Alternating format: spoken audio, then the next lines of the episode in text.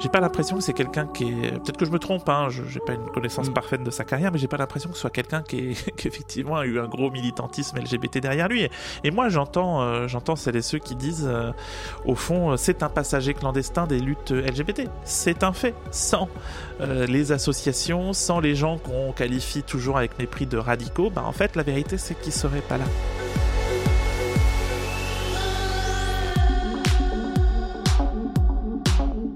Salut, je m'appelle Colin et vous écoutez Le Lobby, le podcast queer de Radio Campus Paris. Depuis le début du mois de janvier, la France a un nouveau gouvernement, avec à sa tête pour la première fois un Premier ministre ouvertement gay, Gabriel Attal, 34 ans. Depuis sa nomination à Matignon, la communauté LGBTI+ est divisée. Faut-il se réjouir de la nomination d'un homme gay à la tête du gouvernement? Faut-il plutôt craindre que son homosexualité puisse être instrumentalisée par un président qui penche de plus en plus à droite? Ou alors faut-il ne pas en parler de son homosexualité pour éviter qu'elle ne vienne masquer un bilan bien peu reluisant? On va en reparler dans cet épisode. Et puis surtout, Gabriel Attal n'est pas militant. Il le dit lui-même en 2018 au magazine Closer. Pour ce qui est de l'homosexualité, j'ai toujours considéré qu'on pouvait l'assumer sans la revendiquer. De quoi faire grincer quelques dents, puisque c'est aussi grâce aux revendications des plus radicaux d'entre nous qu'un jeune homme gay de 34 ans peut être Premier ministre aujourd'hui. Alors pour y voir plus clair dans tout ça, je reçois aujourd'hui Rachel Garaval-Garcel. Elle est journaliste politique pour 20 minutes et membre de l'AJL, l'association des journalistes LGBT. Bonjour Rachel. Bonjour Colin. Euh, pour commencer avec toi, je te propose qu'on rappelle un petit peu le contexte euh, politique dans lequel ce remaniement ministériel a eu lieu début janvier. Alors, euh, Emmanuel Macron, on, le sait bien, a été réélu il y a un peu moins de deux ans. Sauf que depuis sa réélection, ça va vraiment pas très bien. le commentaire le plus commun, c'est de dire qu'en fait, il a, il a jamais réussi à vraiment commencer ce deuxième mandat. résultat, il a perdu les élections législatives, en tout cas il a perdu la majorité absolue à l'Assemblée nationale, et puis même si de fait il a réussi à faire passer euh, tous ses principaux projets, que ce soit euh, les retraites, euh, la réforme de l'assurance chômage, la loi sur l'immigration dernièrement, mais en fait il n'arrive jamais vraiment à reprendre la main le président de la République. pour autant, le fait qu'il change de gouvernement maintenant, c'est-à-dire avant la mi-mandat, euh, parce qu'on est même assez loin de la mi-mandat, hein, ça arrivera qu'en novembre prochain, euh, pouvait surprendre parce que à l'horizon, dans six mois, il y a un peu moins de six mois maintenant, il y a des élections européennes qui s'annoncent très mal pour les macronistes. Ils sont dans presque tous les sondages en dessous de 20%, à environ 10 points derrière le Rassemblement national. Donc il court le risque de euh, griller une cartouche euh, dès le mois de juin euh, en changeant de Premier ministre maintenant. Mais on peut le voir aussi d'un autre sens, c'est-à-dire qu'il fait le choix d'un peu de panache entre guillemets en disant ben voilà moi je considère pas ces élections comme perdues d'avance je veux tenter de les gagner avec ce que moi je considère être sa meilleure carte sur la table, Gabriel Attal. Alors ce Gabriel Attal, euh, qui est-il D'où vient-il? C'est un proche de Macron de la première heure, me semble-t-il. Alors pas exactement. C'est un macroniste, c'est quelqu'un qui, a rejoint le macronisme très tôt, dès 2016, ça c'est vrai. Euh, par contre, euh, il était, euh, il n'était pas vraiment parmi le, premier cercle d'Emmanuel Macron. C'est pas du tout les gens de ce qu'on appelle la bande de Poitiers, dont sont Stéphane Séjourné ou Sacha Houlier ou d'autres qui ont fondé en, à l'époque en 2015-2016 les jeunes avec Macron et qui ont eu un destin en Macronie ensuite. Non, c'est quelqu'un qui en fait a, a commencé sa carrière très très jeune, en fait, avant même d'être diplômé de Sciences Po dans les cabinets euh, euh, du gouvernement euh, socialiste sous François Hollande. Il était au cabinet de Marisol Touraine. Je crois qu'il y est resté quasiment les cinq ans avant d'aller vers les macronistes et d'être candidat et élu aux élections législatives en 2017. Euh, et puis il est devenu euh, ministre de l'Éducation nationale l'année dernière pendant six mois avant donc d'arriver à Matignon. C'est ça en fait. Euh, il, fait déjà son trou quand il est quand il est à l'Assemblée nationale. C'est l'un des plus jeunes hein, à, l'époque en 2007 2017 pardon il a 28 ans puisque on a le même âge avec le premier ministre donc je m'en souviens bien. il fait son trou. Il manque même de devenir président du groupe de la République en marche à l'époque. Finalement ça ne se fera pas. Le Premier ministre ne veut pas avoir un, macroniste pur sucre à la tête du groupe. Donc il préfère l'amener au gouvernement. C'est là qu'il devient secrétaire d'État à la jeunesse. Il sera ensuite porte-parole, notamment pendant la période du Covid, où il sera largement remarqué. Puis en 2022, il monte en grade, il devient euh, secrétaire d'État au budget, ou ministre délégué, j'ai un doute. Ministre délégué au, budget, public, voilà, au budget. Euh, puis euh, l'été dernier, il fait un, un gros saut, il arrive au ministère de l'Éducation nationale.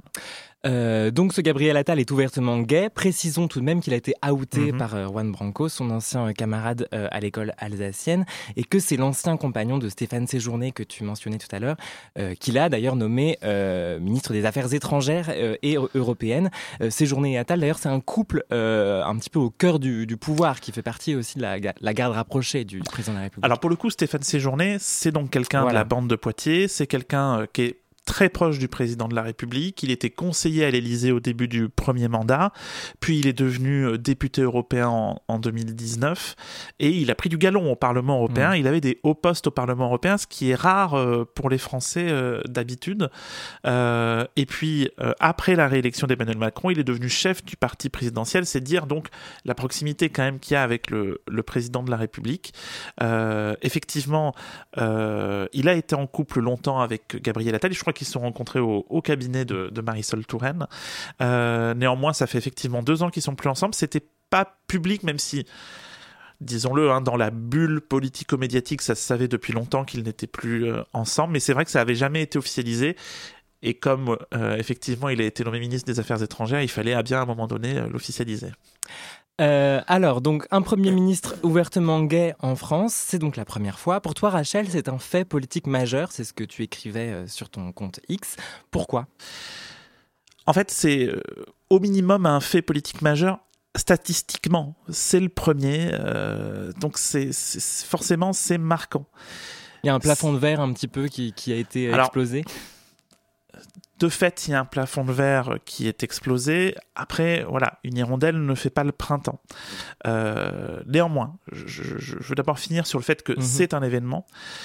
Parce que, enfin, qu'on le veuille ou non, c'est un Premier ministre gay dans un pays où euh, l'homophobie euh, euh, je ne sais pas si le mot galopante est le bon mot, mais enfin, est toujours présent et fait partie de nos quotidiens. Enfin, je veux dire, ça, ça, ça me paraît très clair. Aujourd'hui, être gay, lesbienne, et je ne parle pas, même pas des personnes trans, c'est toujours euh, potentiellement problématique pour trouver du travail, pour trouver un logement, euh, par rapport à sa famille, etc., etc. Donc, le fait qu'il y ait un gay chef de gouvernement, c'est notable. Je rappelle que jusqu'en 2012, François Fillon était Premier ministre. François Fillon, c'était donc 2012, il y a 12 ans. François Fillon, c'est quelqu'un qui a voté contre la dépénalisation de l'homosexualité au début du mandat de François Mitterrand. Donc, c'est symboliquement, c'est pas rien. J'ajoute que si j'ai eu cette réaction sur X en disant c'est un événement politique majeur, c'est aussi pour répondre à, tout ce qu'on lit, tout ce qu'on entend. Euh, surtout chez les hétéros en vérité, euh, pour dire bon oui bien sûr très bien premier ministre premier premier ministre gay mais mais bon euh, le, ce qui est bien c'est qu'on n'en parle pas hein. Hmm. et en fait ça me saoule ça me saoule absolument. Bien sûr que si, il faut en parler. Bien sûr que si, c'est notable. Euh, c'est pour ça, en fait. Après, moi, je, je suis parfaitement d'accord avec ce qui a été dit par beaucoup de gens sur le fait que ça va pas être une aide pour les droits LGBT, et c'est vrai, jusque-là, on peut pas dire que Gabriel Attal a été une aide euh, là-dessus, et euh, ça veut pas dire qu'il mènera une politique euh, de gauche, évidemment, voilà, bah, il est de droite, c'est comme ça, quoi. Enfin, je veux dire, de, fait, je vais pas citer Thomas Vampouille dans Tétu, mais de fait, ça existe, mmh. les gays de droite, les lesbiennes de droite, les trans de droite, voilà, c'est pas pour ça que ça n'en fait pas un événement, mais, mais voilà, c'était surtout pour répondre à tous ceux qui disent, ouais, mais c'est bien de pas en parler en fait, c'est toujours pareil, quoi. En fait, il faut jamais en parler. Mm. Et euh, ça, c'est ça, c'est insupportable. Et justement, tu, faisais référence à cet édito de, Thomas Vampouille, rédacteur en chef de, Tétu. Euh, lui, il écrit quand une personnalité issue d'une minorité accède à une fonction sociale jusqu'ici inaccessible, c'est une bonne nouvelle en soi. Qu'est-ce que tu en penses, toi? Effectivement, euh, tu disais, c'est pas parce qu'il est. En fait, je, je... Je suis pas d'accord avec l'édito de Thomas Vampouille. Je le trouve pas horrible non plus, pour mhm. être honnête. Voilà, je suis, je suis pas d'accord. Euh, en fait, moi, je ne veux pas me situer sur les bases bonne nouvelle, mauvaise nouvelle. C'est un fait. Voilà. Ne serait-ce que statistiquement, ne serait-ce que, que ça, c'est un fait politique et c'est un fait politique important, encore une fois, dans un pays ou soyez honnête, être gay, lesbienne, voilà, c'est toujours pas. Mm. Enfin, je sais pas, je sais pas si on doit chercher une normalité, mais c'est toujours pas, c'est toujours pas si simple en vérité. Hein. Euh, alors, c'est sûr, on peut dire que pour, euh, Gabriel Hôtel, ça a peut-être été plus simple pour lui. Il a vécu dans un milieu social extrêmement favorisé, pas de problème. Euh, enfin, on est aussi bien placé pour savoir que c'est pas parce que vous êtes dans une bonne famille que ça se passe bien pour vous si vous êtes gay, lesbienne ou trans. Euh, tu parlais des hétéros qui veulent pas parler de l'orientation sexuelle de Datal, qui veulent pas que ça soit un sujet jamais. Est-ce que toi, tu es satisfaite du traitement médiatique qui a été réservé à cette nomination? J'ai l'impression, alors ça va être très euh, théorique comme question, parce qu'il y a quelques années, sans doute, on n'aurait pas pu avoir de Premier ministre gay. Mais euh, si ça avait été le cas, j'ai l'impression qu'on aurait essayé de surtout pas en parler dans les médias. Et que là, j'ai l'impression, en tout cas, qu'il y a eu peut-être un changement, peut-être aussi grâce à, à la JL que tu as co-présenté l'Association des journalistes LGBT. J'espère possible. Après, moi, je trouve quand même qu'on est resté beaucoup au euh, bon, mais euh, très bien, mais voilà, passons à un autre sujet. Quoi. Mhm. L'important, c'est la politique. Oui, ok, bien sûr, l'important, c'est le fond de sa politique, mais euh, enfin, ne faisons pas semblant euh, de, de, croire que c'est anodin et ne faisons pas semblant de croire que la communication, ce qu'on est, d'où parlent les gens, ça compte, quoi, en fait. Euh, c'est pas la même chose euh, si vous êtes un Premier ministre gay ou si vous êtes un Premier ministre hétéro, ça je le crois profondément. évidemment, avec Gabriel Attal, avec le parcours qu'il a, on est vraiment avec un Premier ministre gay qui ressemble le plus possible à ce que serait un Premier ministre hétéro. Ça, j'en suis bien consciente et je, suis, d'accord avec cette analyse-là. Mais euh, il faut constater aussi du coup que d'une certaine manière, c'est euh, un pur produit de l'universalisme républicain, c'est-à-dire euh, l'universalisme républicain qui, qui, au fond, veut mettre tout le monde sous une toise. Il ne faut pas qu'il y ait une tête qui dépasse. Résultat, ben, on a toujours les mêmes au pouvoir. Et Gabriel Attal, à droite, à gauche ou ailleurs. Et Gabriel Attal, il serait presque d'accord avec cette idée, puisqu'il est là à dire qu'il il faut surtout pas revendiquer. Je, pense pas. Oui, je j'ai pas l'impression que c'est quelqu'un qui est. Peut-être que je me trompe. Hein, je j'ai pas une connaissance mm. parfaite de sa carrière, mais j'ai pas l'impression que ce soit quelqu'un qui, est, qui effectivement a eu un gros militantisme LGBT derrière lui. Et, moi, j'entends, euh, j'entends celles et ceux qui disent, euh, au fond, euh, c'est un passager clandestin des luttes LGBT. C'est un fait. Sans les associations, sans les gens qu'on qualifie toujours avec mépris de radicaux, bah en fait, la vérité, c'est qu'il serait pas là.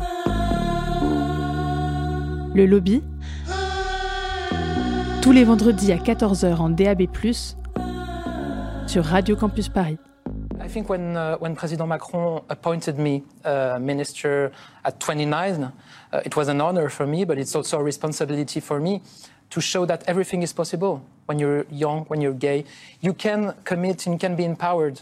And I think President Macron also wanted to send a message of confidence to the young generation, to uh, the LGBTQ plus people uh, about their empowerment and their uh, uh, the possibility for them to act for a better society. And I hope in a few years, when this is over and I uh, look back at my shoulder, I can say that uh, I helped changing people's lives mm. and building a better country.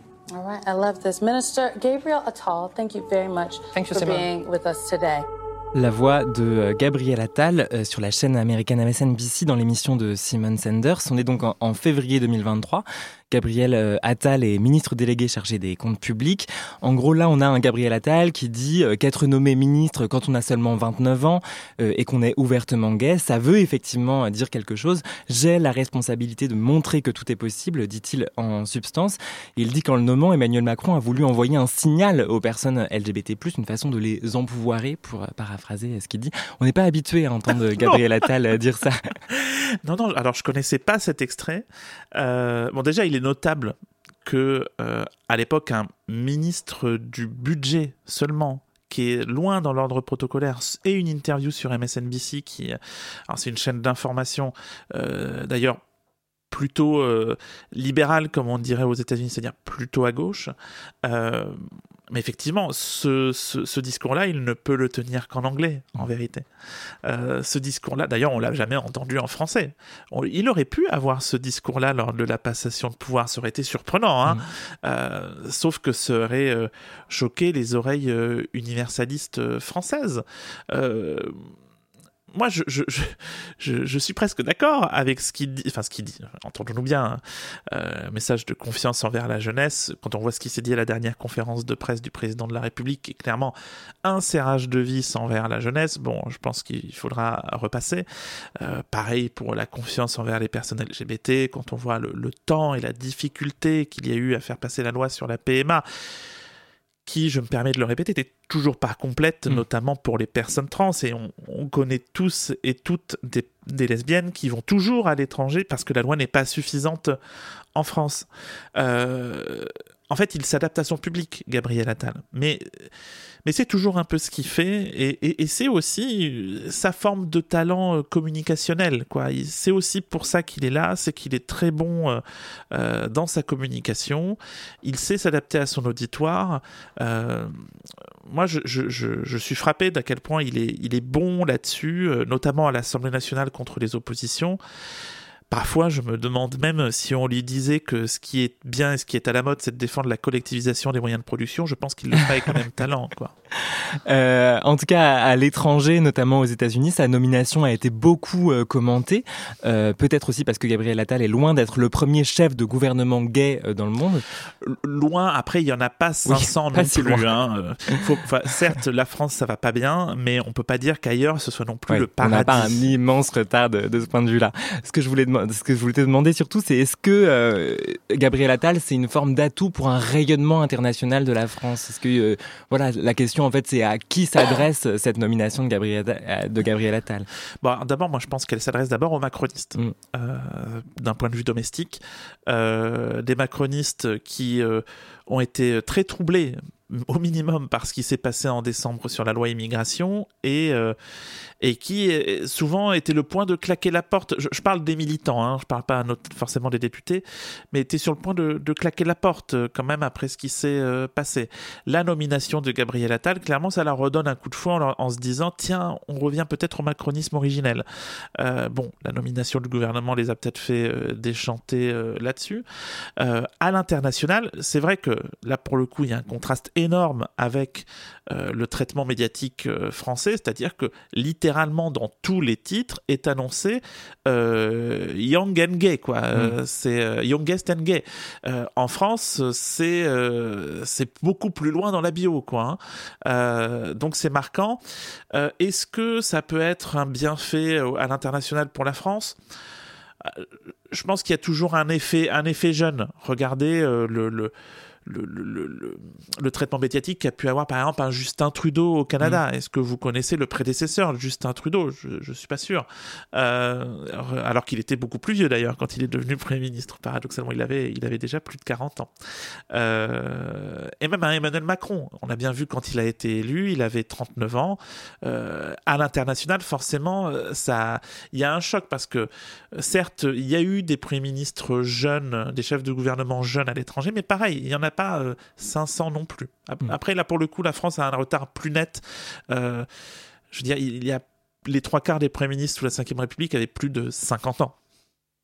Euh, Rachel, avec toi, on parlait du contexte politique dans lequel a eu lieu la nomination de, Gabriel Attal à Matignon. justement, depuis sa nomination, Emmanuel Macron a, semble-t-il, encore accentué son, virage à droite.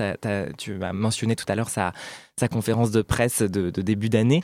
Et on a désormais un gouvernement qui compte beaucoup d'homophobes notoires euh, dans ses rangs. Catherine Vautrin, Christophe Béchu, Gérald Darmanin, qui se sont euh, tous opposés au, mariage pour tous. Euh, et, et puis il y a aussi tous ces propos de Macron qui ont été beaucoup commentés. Donc une sortie sur le réarmement démographique, une défense très appuyée de Gérard Depardieu en, en fin d'année dernière, des déclarations un peu à l'emporte-pièce sur l'oisiveté des jeunes dans les quartiers qui conduit à la violence. comment est-ce qu'on on arrive à un peu à cette dichotomie. Euh, on a un Gabriel Attal qui est là pour montrer un peu un progressisme euh, de Macron, et puis de l'autre, ce, serrage de vis euh, à droite. Comment est-ce que tu l'expliques? Peut-être qu'il y a une sorte de compensation entre la nomination de Gabriel Attal, qui représente plus ou moins confusément le macronisme originel, et effectivement un gouvernement qui très clairement penche à droite. Mmh. Alors, on pourra me dire à raison que ça fait bien longtemps qu'on sait que la politique du gouvernement penche à droite. Bien mais là, il y a vraiment plus de doute possible. là, je pense qu'il y a plus de doute possible, mais je, je, pense qu'il faut ajouter quelque chose. C'est trop simple de dire seulement le gouvernement, euh, les gouvernements de Macron sur les gouvernements de droite. de fait, relativement au paysage politique, ils sont centraux. Ils sont pas centristes, mais ils sont centraux. Et ça change tout. Euh, ça leur permet euh, de mettre à équidistance euh, la gauche, qui n'est quasiment plus que l'extrême gauche, et la droite, qui n'est quasiment plus que l'extrême droite. Ça leur permet de se mettre dans la position du, camp de la raison, d'une certaine manière. Et Attal, il fait très bien ça d'ailleurs. Mardi dernier, encore à l'Assemblée nationale, il donne un coup à la gauche, un coup à l'extrême droite, et à partir de là, ben, vous passez pour modéré, d'une certaine manière. Dans le discours des macronistes, c'est toujours très important, le en même temps. Ils en parlent toujours. Emmanuel Macron, encore lors de sa conférence de presse, il parle encore du, euh, du en même temps. Pourquoi c'est important en dépit des faits euh, qu'on peut bien constater? Parce que je crois que malgré tout, dans l'électorat macroniste, il reste une partie des électeurs de gauche, en tout cas qui se réclament de la gauche. Ils sont beaucoup moins nombreux qu'en 2017 mais ce sont ces électeurs, peut-être euh, peut-être 5 points sur les 28 d'Emmanuel Macron, euh, mais ça fait encore du monde, malgré tout, euh, qui votent Macron parce qu'ils sont tétanisés par une possible élection de Marine Le Pen, et qu'ils ont trop peur de Jean-Luc Mélenchon aussi. Et donc ils se retrouvent là. Ces gens-là, peut-être qu'ils ont quand même besoin de de cette fiction du, en même temps. Et je me pose la question de savoir si effectivement le fait que le virage à droite soit un petit peu plus officialisé, si à un moment donné ça va pas les gêner. on pourra me dire, euh, ils auraient pu être gênés plus tôt, c'est vrai. Euh, peut-être pour ça qu'ils resteront, je ne sais pas. Euh, mais, mais voilà, juste pour faire un parallèle avec un truc qui s'est passé il y a une vingtaine d'années, vous vous souvenez peut-être, en 2002, Nicolas Sarkozy est nommé ministre de l'Intérieur. Il fait une politique très à droite, celle pour laquelle il a été nommé, et il est très populaire. Il est très populaire euh, à droite, bien sûr, mais il est aussi plutôt populaire à gauche. Ça change en 2004 quand il devient président de l'UMP, c'est-à-dire LR à l'époque. À ce moment-là, bah, il y a une partie de l'électorat de gauche qui, qui aimait plutôt ce qu'il faisait, qui peut plus le soutenir parce que c'est possible de soutenir un ministre de l'Intérieur qu'on aime bien, c'est plus compliqué de soutenir le président du parti de droite quand vous vous réclamez de la gauche, en fait. Donc les apparences, je crois, ont leur importance. Est-ce que ça fera bouger euh, l'aiguille? On verra bien, peut-être que je me trompe. Par contre, sur le fait que les, les apparences euh, sont importantes, ça, je crois qu'il faut avoir ça en tête. Il faut préciser aussi euh, sur cette question des apparences justement que Gabriel Attal est loin d'être la seule personne euh, LGBT euh, dans les gens qui gravitent autour de Macron et qui ont pu faire partie du, du gouvernement ou qui en font toujours partie. On a évoqué Stéphane Séjourné, on peut citer d'autres noms, Clément Beaune, Olivier Dussopt, Mounir Majoubi, Sarah El Haïry aussi, beaucoup moins de lesbiennes, on, pourrait en parler. Certes. encore moins de personnes trans, n'en parlons pas. A pas vu. Autant de personnalités politiques ouvertement gays ou, ou, ou donc lesbiennes et qui l'ont plus ou moins mis en avant euh, on peut penser à Mounir Majoubi euh, qui avait posé pour Paris Match avec son compagnon dès 2018. Est-ce que tu penses que ça peut servir là aussi des intérêts politiques? Je, pense que ça peut servir le en même temps dans cette fiction que au fond les LGBT seraient forcément de gauche d'une certaine manière, mmh. alors qu'on sait que c'est pas le cas. Les, les, rares sondages qu'il y a sur la question montrent que les gays votent plutôt comme la moyenne nationale à peu près. Par contre, que les lesbiennes votent très très clairement plus à gauche que la moyenne nationale, et même beaucoup plus à l'extrême gauche que la moyenne nationale. C'est vraiment très notable. Euh, après, encore une fois, on est dans ce contexte universaliste. Et donc, je ne sais pas si ça fonctionne de euh, mettre en avant son homosexualité. Puisque malgré tout, je pense que majoritairement, on est toujours dans cette idée des oui, bon, très bien, mais euh, mm. pas la peine d'en parler. je pense que c'est peut-être utile dans, dans de rares cas. Peut-être, par exemple, que ça a été utile pour Bertrand Delanoë quand il est devenu maire de Paris en 2001. Il fait son coming out, je crois, en 1999 ou 98 mmh. euh, à la télévision. C'est la première personnalité euh, politique, à l'époque il était sénateur, euh, à faire vraiment un coming out médiatique. Peut-être que pour Paris, ça peut être utile. Est-ce que c'est pas utile à Clément Beaune, par exemple, qui vise la mairie de Paris? Au-delà, je ne sais pas si c'est vraiment quelque chose qui, est utile politiquement, encore une fois, dans un contexte très français où le plus simple pour être élu, c'est de pas, euh, pas être au-dessus de la toise. D'ailleurs, je fais une aparté, mais en préparant, ça m'a fait penser au fait qu'il euh, y avait de quoi se demander en fait s'il était vraiment possible d'être gay en politique. Euh, un peu, soit on ne clame pas assez fort son homosexualité et c'est suspect, ça c'est un petit peu le cas de Gabriel Attal, soit on est trop visible et dans ces cas-là, euh, ça pourrait être considéré comme hypocrite, ça peut être dangereux aussi. Qu'est-ce que tu en penses? Non, bien sûr, je pense que la, la, la, la question n'est pas réglée de ce point de vue-là moi je, le constate euh, dans mon métier, euh, c'est-à-dire que on peut voir euh, énormément, mais énormément, c'est massif, de gays, un peu de lesbiennes, parmi les collaborateurs politiques de cabinet au Parlement. Gabriel Attal et Stéphane Séjourné en sont de bons exemples. Mais passer au-dessus est tout de suite beaucoup plus compliqué. Ça n'est plus si rare, hein, mais ça reste plus compliqué. Euh, à un moment donné, il faudra bien tenter de d'expliquer, de constater que cette République qui euh, se dit si ouverte, euh, ben en fait, elle n'accepte pas la différence quelle qu'elle soit. Enfin, faut voir encore la, la, la blancheur de l'Assemblée nationale. Heureusement moins qu'avant, mais mais c'est pas là-dessus, on n'est clairement pas représentatif de ce qu'est le, pays aujourd'hui. Il y a toujours. Euh, la, part des femmes a baissé en 2022 à l'Assemblée nationale, il faut le, il faut le noter. Euh, et puis là aussi, il y a une, une, inégalité dans l'inégalité, c'est que désormais à l'Assemblée nationale, ben, il se trouve qu'il y a beaucoup de, beaucoup de gays malgré tout, en très grande majorité au Rassemblement national, il faut le dire, euh, mais quasiment aucune lesbienne. Euh, en tout cas ouvertement. Il faut toujours rajouter évidemment euh, ouvertement. Euh, donc, donc non, la question à mon avis n'est toujours pas réglée. Je pense que la politique n'est toujours pas accueillante pour des profils qui ne sont pas traditionnels au fond.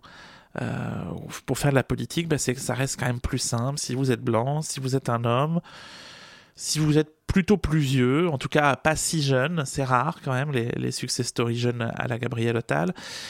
C'est toujours mieux si vous êtes hétéro, c'est toujours mieux si vous venez euh, de la bourgeoisie, si vous avez les moyens de vous engager en politique. Voilà, au-delà, c'est tout de suite beaucoup, beaucoup plus difficile. Euh, il faut rappeler, on va, on va bientôt euh, terminer cet euh, entretien, donc j'en parle maintenant, que le bilan de Gabriel Attal quand il était ministre de l'Éducation nationale, en tout cas moi ce que j'en retiens, mais peut-être que tu vas pouvoir avancer d'autres points, c'est une polémique sur l'abaya lancée en septembre 2023. Donc pendant un mois, on a, on a parlé quasi exclusivement des tenues des, des lycéennes musulmanes. C'est à peu près donc voilà tout ce qu'on retient de son passage dans ce ministère où il n'est resté que six mois. Est-ce qu'on peut craindre qu'il puisse utiliser son homosexualité pour stigmatiser une certaine frange de la population euh, en disant voilà on est plus homophobe euh, dans telle population, dans les quartiers auprès d'une population musulmane. Ça, je crois qu'il n'y a clairement pas besoin d'un premier ministre gay pour le dire, puisque c'est globalement ce qui est dit. Euh, c'est notamment utilisé par le Rassemblement national. Après, euh, comment dire, euh, ça pose la question globalement de, du climat euh, islamophobe en France. Gabriel Attal fait pas fait pas exception à cette règle-là et cette ambiance-là, elle dépasse largement les rangs de la majorité, elle dépasse largement les rangs de la droite et l'extrême droite. Faut être clair là-dessus. Eh ben, merci beaucoup, Rachel Garaval-Carcel. Je rappelle donc que tu es journaliste politique pour le journal 20 minutes, également membre et ancienne présidente de l'AJL, l'association des journalistes LGBT.